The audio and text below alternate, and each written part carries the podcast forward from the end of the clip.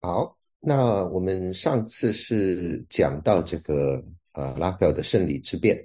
那我们今天把呃后面的一点点讲完。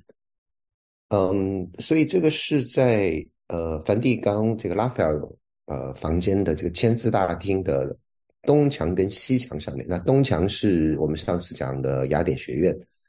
那西墙是这里的胜利之变。然后呢，在这个嗯。啊，北墙上面啊，我们看下一张啊，他在这个签字大厅的这个北墙上面，拉斐尔画了一幅这个帕纳树十三。那帕纳树十三是传说这个希腊神话里面是这个阿波呃阿波罗的这个住所，所以你如果看这个啊呃这画面中间这个在这个拉这个像个小提琴一样的东西的这个这个神明，那个就是阿波罗神。OK。所以，嗯，然后呢，在他的旁边，这个拉斐尔就放了，你看这边是一二三四五，然后，呃，呃，左边是四个，呃，右边是五个，这是就是所谓的 Muse 的女神，啊，Muse 女神是分管这个艺术跟这个，呃，呃，呃，诗歌的这样的一个古代的这种呃希腊神话里面的这个神明，好。然后呢，再加上啊，还有各种各样的人物。那这个是呃，是当时的九位诗人，加上古代的九位诗人。那有很多都呃不是很熟。那唯一知道的就是呃呃，比如像这一个，这个瞎眼的，这个就是古时候的这个呃荷马史，荷马就是荷马史诗，就是这个瞎眼的荷马这个呃呃写的。然后这个旁边的话是当代的诗人，就是但丁。那我们前面也已经介绍过了。那在这边的话，嗯，拉斐尔把这个荷马的这个脸，其实画成了，嗯，当时很有名的那幅雕像，就是拉奥孔那个雕像里面那个父亲的那个那个形象，所以他用的是那一张的脸。那拉奥孔是呃，一五零六年在这个呃罗马出土的一组群雕。那我们前面在介绍这个提香的时候也有呃提到过，就是说提香的画里面也有画这个拉奥孔群雕的这种借用的这个蛇的那部分来致敬这一幅的画。那我们看一下好了，这个嗯拉奥孔群雕其实是呃一五零六年的时候。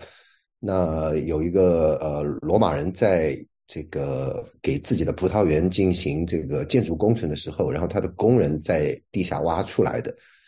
那这个被称为当时文艺复兴时期差不多是最重大的这个事件之一，因为后来呃很多的艺术家啊都有这个被这个这个拉奥孔的这个呃雕塑所影响，你看。呃，包括米开朗基罗、拉斐尔哈，前面我们提到的这个呃提香啊这些的人物，OK，那他挖出来的时候，其实这个雕像有一些的是缺失的。你看这个呃这个首饰这边是缺失的，对吧？然后呃这个其实他的这个嗯嗯就是这个父亲的这个右右臂其实是没有的。那这个呃这个右臂放上去其实是后来放上去的。OK，那嗯，当时就发现之后就引起了轰动，所以在这个一五一零年的时候，那教皇就举行了一个比赛，就是要为这个拉奥孔缺失的右臂要提出一个最佳的这个呃模型来，呃呃，看能不能就是说回复他当年这个原作者是怎么样的一个构思。所以，就一些的这个雕塑家就在那边，呃，给出他们的这个方案。那米开朗基罗的提议就是把手臂向后弯曲，就好像我们这一幅看看到的。那也有一些的这个雕塑家，他们认为是应该手臂应该上升，所以是哎这一幅，呃，右边的这一幅。那右边的这一幅画是后来这个当时的一个雕塑家，呃呃做了一个仿品。那这个的话，后来是留在了这个佛罗伦萨的乌菲兹美术馆，所以你去呃乌菲兹的话，可以看到这一幅。那你可以看到这个手的拉奥孔的手的形象就明显不一样。OK，所以呢，呃，米开朗基罗就提出来是弯曲的，那另外另外的人就提出来是直的。那当时的这个裁判是谁呢？裁判就是我们今天的主角拉斐尔。那你也知道，拉斐尔跟米开朗基罗是貌合心不合嘛，所以这个最后是米开朗基罗就输掉了，因为拉斐尔的这个判断是他选择了一个这个上升的这个姿势，所以就没有采用米开朗基罗的这个方案。OK，所以后来他们的这个所谓的恢复版就是用一个呃一个手伸直的这样的一个姿态。那这个故事还没有完，那这尊雕像就是非常受欢迎。OK，以至于是说过了两百多年之后，那这个拿破仑在这个意大利战役中获胜之后，就呃逼迫这个罗马教廷就是把这个拉奥孔就给了法国。所以这这一组群雕，在一七九八年的时候被拿破仑给带到了这个巴黎的卢浮宫。OK，那一直是到最后是呃呃一八一六年这个滑铁卢战役失败之后，那拿破仑呃完蛋之后呢，这个雕塑才重新又回到了这个梵蒂冈。OK。然后又过了呃这个两百两百年不到，这个到了一九零五年，也就是这个这尊雕像挖出来四百年之后，那这个考古学家在这个雕像被挖掘的旁边又发现了一段手臂，就是我们现在看到左边这个雕像里的这样一个往后这个弯曲的这样的一个手臂。那这是一个大小跟尺寸跟这个雕塑。基本上完全符合，而且风格也完全一样，所以他们就认为应该就是，呃，这个拉奥孔的这个丢失的那一只手臂。那呃，这个研究是一直研究了五十年，一直到一九五七年，那最后这个梵蒂冈博物馆，呃，官宣就是官方宣布说这个碎片是他真正的右臂，所以后来又安装安装在我们现在看到的这个大奥孔的这个呃手臂上面，所以。呃，所以这一个回合应该是米开朗基罗是呃最终获胜，就是最后的这个设计还是跟米开朗基罗呃呃的想法是一样的。那拉斐尔就呃虽然当时是按照拉斐尔的想法去做了，但是最后发现还是米开朗基罗想的是对的。好，所以这个是插出去的一段。那嗯，那我们再呃呃回回过来呃看这个嗯。呃，南墙上的那一幅，所以北墙上面画的是这个，嗯，呃，这帕苏斯山讲的是诗歌。那啊，最后一堵墙就是在这边，那他画的是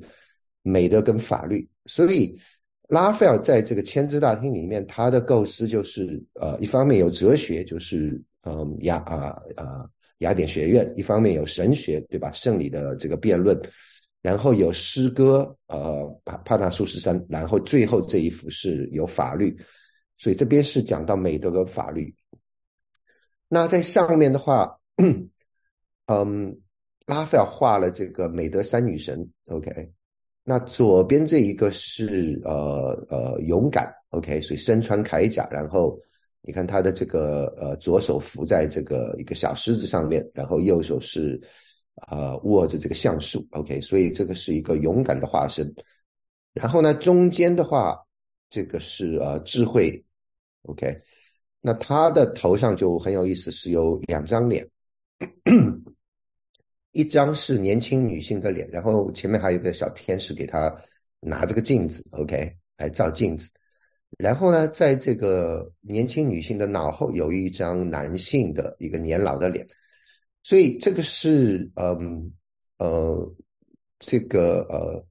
年轻的女性代表的是这个对现在的知识跟智慧的这种的呃象征，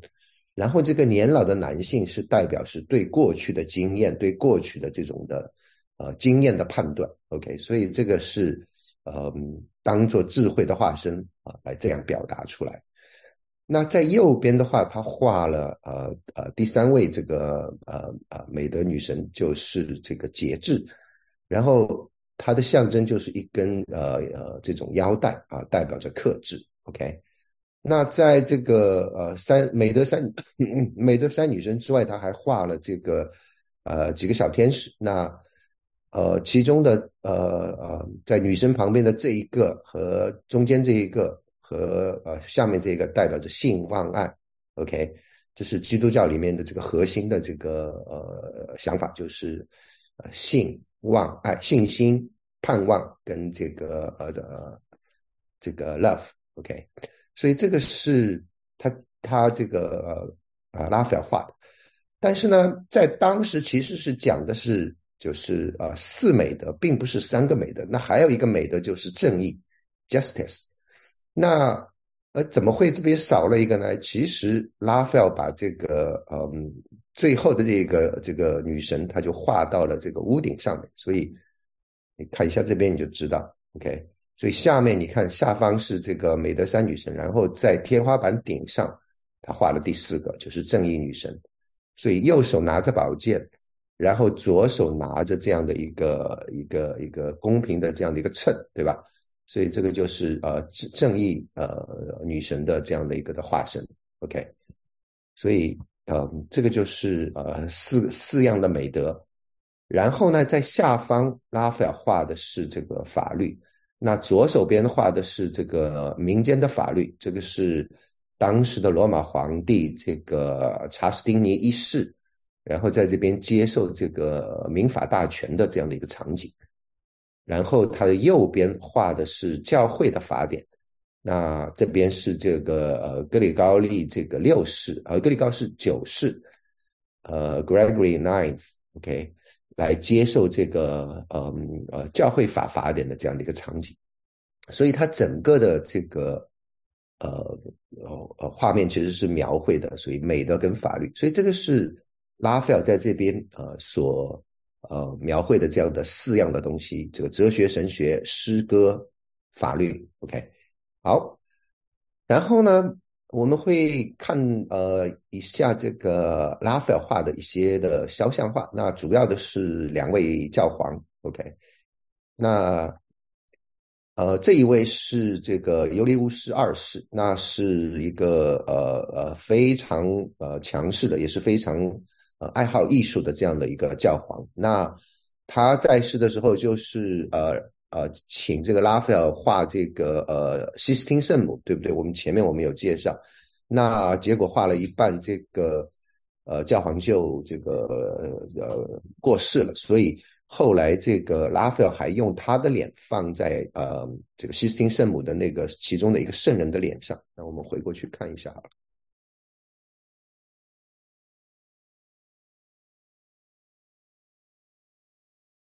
哎，这里对，所以其实就是这个啊，所以这个旁边的这个西斯汀这个教皇的这个脸，其实是他当时是用了这个呃尤利乌斯二世的这一张的脸。对，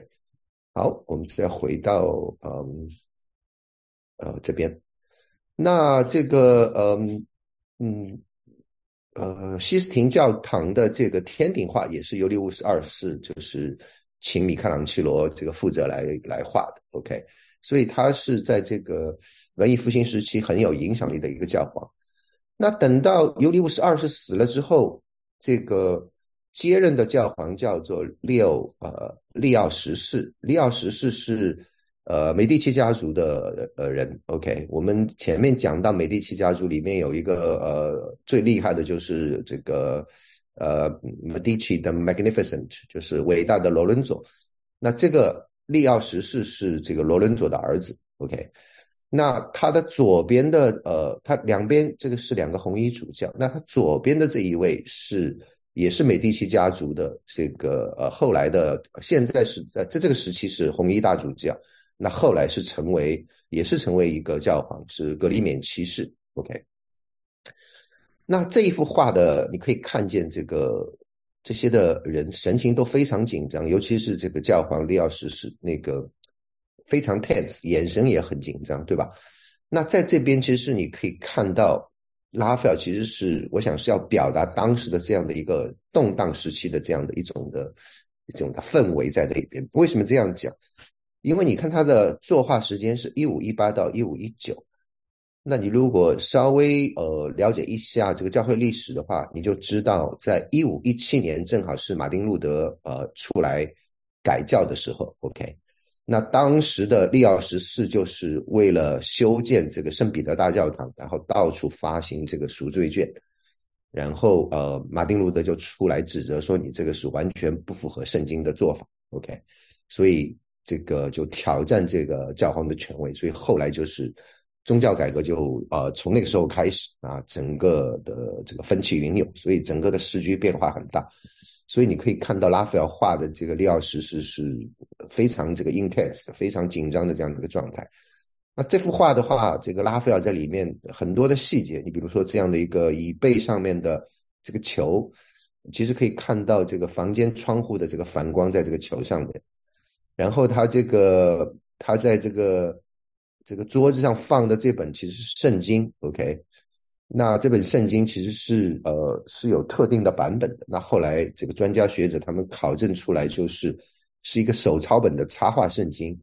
嗯，叫做 Hamilton 的圣经。OK，那现在这个这个这个原本被收藏在这个德国柏林的这个图书馆里面。OK，所以这个都是有出处的。然后你看他画的这些的这个这些的毛发，呃，都是啊非常的逼真在那边。所以这个。啊，这一幅画是啊非常有名的，这个拉斐尔画的这个利奥十四。好，好，那我们最后的话，想跟大家分享的就是这一幅，就是拉斐尔的呃遗作吧，这是最后的那一幅画，叫做《主显圣容》。OK，那这幅画其实就是格里勉七世，呃，就是前面的，就是这个。呃，也是罗伦佐家族家族的这样的一个红衣大主教，那个时候还是红衣大主教，那委托呃拉斐尔做的，OK，所以后来当然就成为教皇。那这个是这个是呃描述的是什么呢？这个描述的是呃这个呃呃呃耶稣带着三个门徒，然后到一个山上，然后他的整个的呃形象就改变了，然后还有这个摩西跟呃以利亚。呃，出来跟耶稣一起讲话，所以，嗯，拉斐尔画的就是这样的一幅的景象。那下面那一个其实是另外的一个故事。好，那这个画其实是也是有很多的故事在里面。那在这个我们前面讲到是说，拿破仑不是把拉奥孔抢走了吗？那其实，呃，不光把拉奥孔那一组雕像抢走了，那拿破仑在这个战战胜这个意大利战役胜利之后。还把这一幅画也抢走了，OK，那通通被放到这个卢浮宫里面。那那拉斐尔其实是法国人是非常崇拜拉斐尔的，OK，那法国的这些的艺术家就觉得是说，嗯，这个呃拉斐尔代表了这个法国的这种艺术的这种的理想的化身，你知道，所以当时拿破仑的这个的命令就是要夺取每一件他们能找到的这个拉斐尔作品。所以这一件主显圣容也就被被被抢到了这个法国。那当时呃，其实拿破仑还跟这个梵蒂冈签了一个城下之盟，就是要求梵蒂冈把一百件这个艺术品，梵蒂冈的艺术品，呃呃，这个送给法国。呃，换换一句话说，就他他没收了，正式没收写到这个条约里面的，就是没收了梵蒂冈一百件这个艺术珍品。OK。那当然，后来这个滑铁卢战役失败之后，那法国人又被迫签了这个巴黎合约，呃，巴黎条约，把巴黎条约中，呃，就规定说把这个六十六幅画又还给了这个这个梵蒂冈，所以这幅画后来又还给了这个呃这个教皇。OK，所以你现在到这个梵蒂冈博物馆的话，这幅画好像在一个房间，就是很大的一堵墙，就是很大的一幅画在那边。那这一幅画被认为是，嗯，在二十世纪之前被认为是世界上最杰出的油画。OK，最完美、最杰出的油画。那我们现在我们讲到这个油画，我们讲到文艺复兴，大家肯定先想到的就是蒙娜丽莎，对吧？可是你知道二十世纪之前，呃呃，这一这一幅画一直被公认是最杰出、最完美的，所以那个时候还没有蒙娜丽莎什么事。那一直当然到二十世纪之后，那蒙娜丽莎这个因为被盗啊，然后新闻炒作啊，就越来越有名。所以后来这个大家一讲这个呃这个油画，就会想到这蒙娜丽莎。但是这一画也是相当相当的有名。OK，那它上面我刚才讲画的是这个呃你看这个右边是先知摩西抱着这个呃神的这个十戒，对吧？那左边的这个先知是伊利亚，OK。那下面三个这个这个倒在地上的其实是雅各、约翰跟呃彼得，OK 是呃耶稣的三个这个内圈的三个门徒，OK。那他们在山上的时候就看见耶稣的形象就改变，OK 有这个荣耀的形象出来，所以这个是圣经里面很有名的一段故事。那下半部分他画的是什么呢？下半部分他画的是一个被鬼附的孩子，你看这个孩子。这个眼睛有点翻白，有点这种，呃呃癫痫的这种的疯狂的症状。OK，所以他讲当时他的门徒试图给这个孩子赶鬼，可是呢赶不出去，所以一直等到耶稣这个从山上下来之后，才呃把这个呃孩子身上的鬼赶走。所以这个是就描绘了这样的一段的场景在这边。那这个嗯嗯。在这个里面，很有可能拉斐尔是把这一幅画视为他自己的巅峰之作，他花很多的这个呃精力跟这个呃呃感情在这幅画里面。OK，那他通过这个对比耶稣主宰这个人类的这样一种形象，在上面是一个呃一个光明的对比，下面这样的一个黑暗的，上面的这种是呃很对称的呃两边对吧？然后下面是一种比较混乱的这样的一种一种的呃局面，然后下面是这个呃呃苦难这种的彷徨，那上面是拯救，上面是恩典。所以这个德国大诗人歌德说这一幅画，他说这这这幅画是两，他画了两两个的场景，可是这两个其实是一件的事情。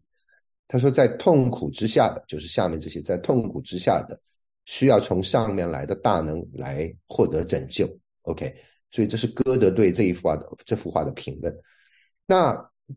在这一幅画的这个里面，其实还有一点点的这个，你看这个人的这样一个手指。那他们认为这些的艺术评论家就认为这个是拉斐尔在致敬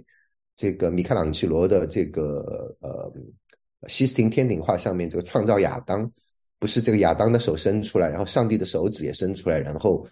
呃，将要碰没没碰的那一刻，不是画在这个天顶上面吗？那这个就是呃，来致敬这个呃米开朗基罗的那个那个动作。OK，所以嗯，你有机会可以去看，就是呃，这个这个画非常的巨大，然后你站在这个画间，你可以看到整个的这样的一个的对比，这样的一个呃呃色彩的这样的一个呃呃，我觉得是呃非常 intense 的。OK，那。呃，我刚才也讲了这个，呃，从上面这个基督耶稣的救赎力量，OK，呃，跟下面人类的这种的缺陷、这种的黑暗、这种的混乱来啊，做一个很很大的对比。所以你如果呃捋一下整个拉斐尔的这样的一个的呃发展的思路的话，你看到他从这个雅典学院的这种歌颂人的智慧、人文主义精神的这种的呃场景开始。那到最后，到这个主显圣容的这一幅，其实从人的智慧体到最后看，体会到人生的苦难、人生的生老病死，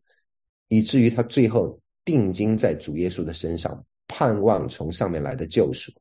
所以这一幅画其实是后来是拉斐尔把它放在自己临终的病床前，在那边是呃默观冥想啊呃呃呃做这个这个用处的。所以最后，他是从人文主义的这种的人的智慧，最后是回归到基督耶稣的救恩。OK，所以虽然说拉斐尔这一生其实是过得还算蛮平顺的，可是也是英年早逝。但是我想，嗯，在他过世之前，他其实已经能够深深的体会到人生的这样的一些的多灾多难，以至于说他最后能够寻找回头，回到这个呃呃基督耶稣的这样的一个信仰当中去。OK，好，那我们就停在这边，谢谢大家，嗯。